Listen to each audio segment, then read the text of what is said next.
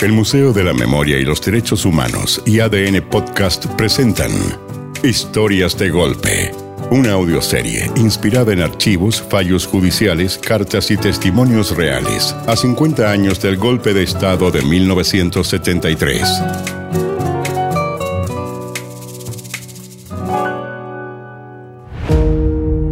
El capítulo de hoy. Mierda, mierda.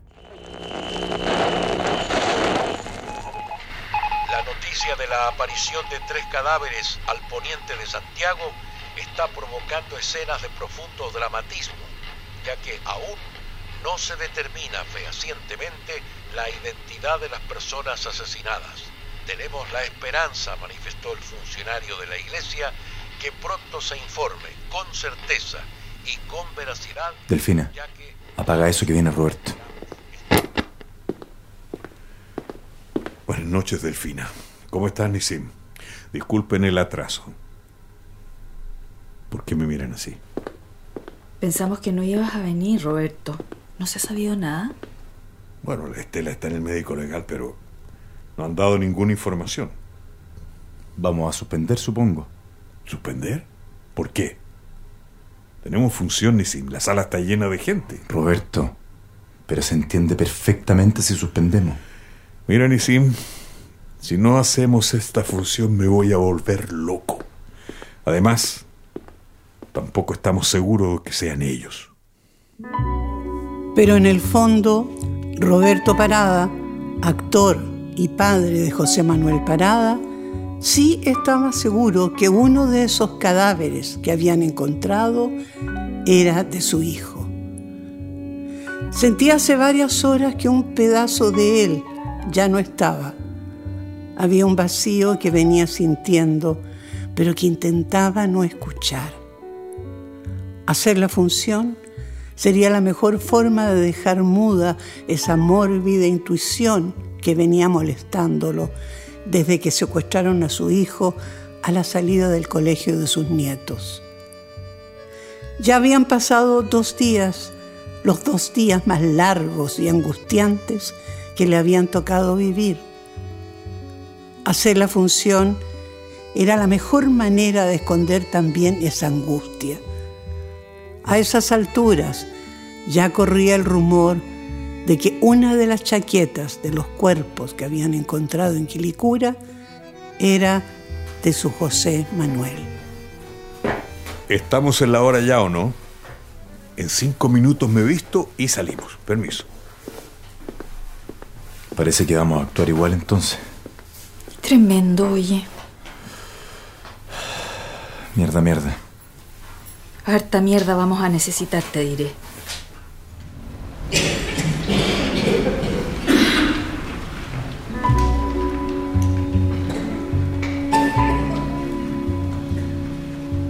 ¿Dónde está Graciela? Me acaban de soltar de la cárcel en Uruguay. Ahora ya llevo aquí tres días de exilio en México y todavía no consigo verla. ¿Qué es lo que pasa con Graciela, digo yo? No sé, Rolando. Yo no conozco a Graciela todavía. Ah, como usted no vive aquí La obra empezó ante la tensa calma y perplejidad de todos los presentes. Los actores, como en piloto automático, recitando sus textos, mientras hacían lo posible para aplacar la ansiedad y el temor que impregnaba la sala. Había un rumor suave que recorría el lugar. Era una horrible noticia, que como en el juego del teléfono se iba transmitiendo de boca a boca silenciosamente. Tras el escenario, Delfina y Nisim esperaban para entrar en escena. Desde ahí podían ver que algo raro pasaba en el público. Roberto tiene las manos congeladas, ¿te fijaste? Cresta. ¿Qué? La hija de Roberto acaba de llegar. ¿La ves? ¿Sole? ¿Dónde? Ahí, atrás, por la platea. La vi.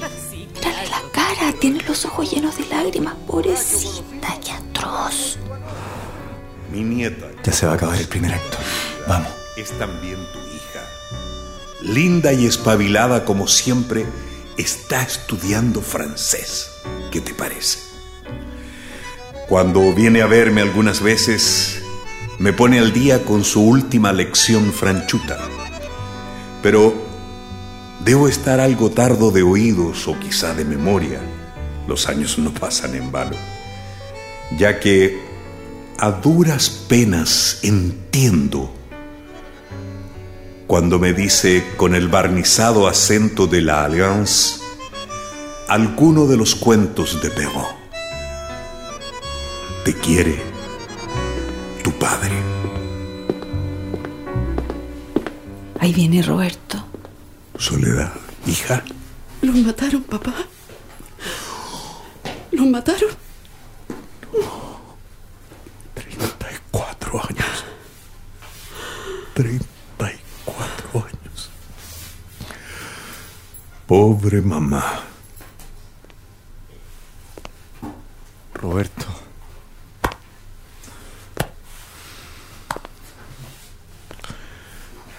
¿Qué pasa? ¿Por qué no dar la señal para el segundo acto? ¿Cómo? No, no, no, no. No te preocupes por eso. Yo voy a subir al escenario, le explicamos al público y suspendemos nomás. No, no, no, Nisim, por favor, no. ¿Qué? Pero. No, no, yo quiero seguir. Por ningún motivo suspendo la obra. Pero Roberto. Nisim, eso es lo que ellos quieren. Que no podamos hacer lo que tenemos que hacer. Vamos entonces. Vamos. Vamos.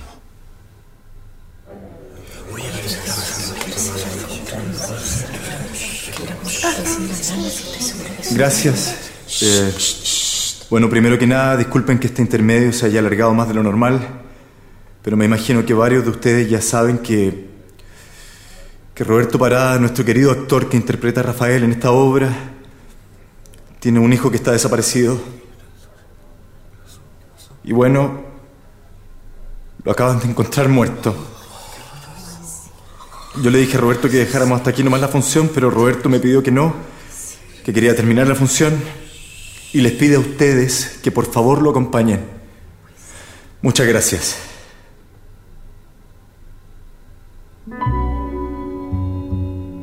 Rafael, ¿qué pasó?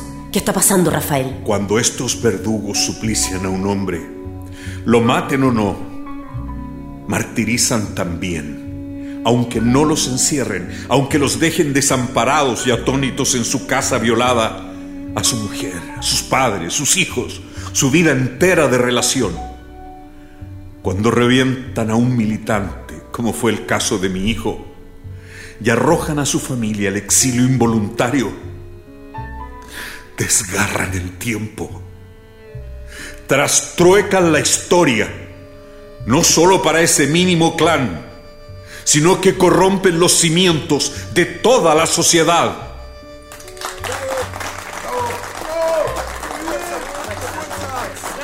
Muchas gracias.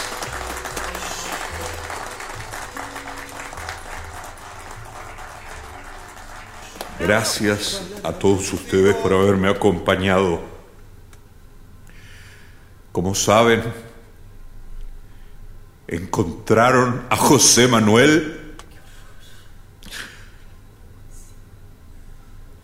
y yo solo quiero dedicar esta función a la memoria de mi precioso hijo.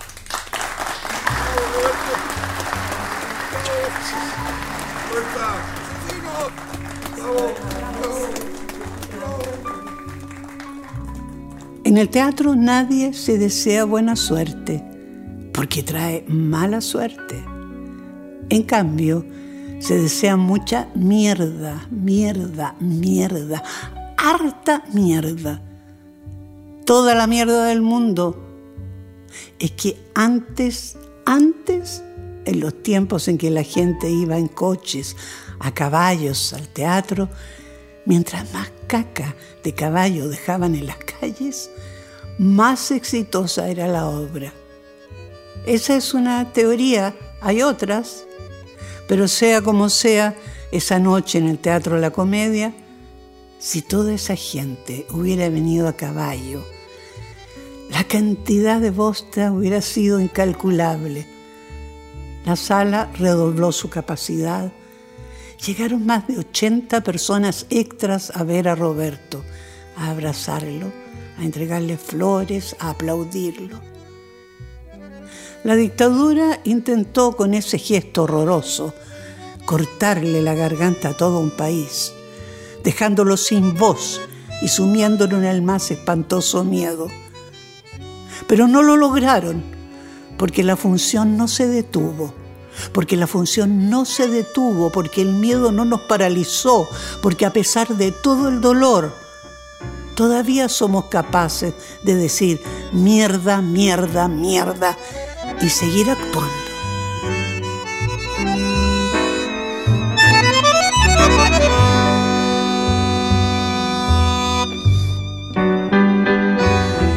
Este capítulo está basado en diversos testimonios, principalmente del elenco de Lictus, una compañía que hasta el día de hoy aún sigue haciendo teatro.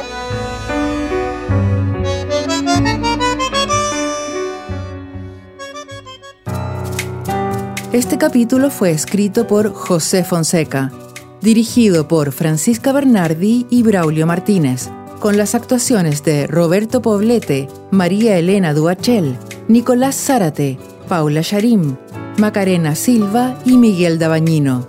Edición de sonido Carlos Paul González. Música original Camilo Salinas y Pablo Ilavaca. Producción Oscar Bustamante. Editor de contenidos Juan Francisco Rojas. Realización audiovisual Cristóbal Aguayo. Producción ejecutiva e idea original María Fernanda García. Producción ejecutiva Isabel Tolosa. Historias de Golpe es un podcast producido por el Museo de la Memoria y los Derechos Humanos y ADN Podcast. Disponible en adn.cl, Podium Podcast y plataformas digitales como Spotify.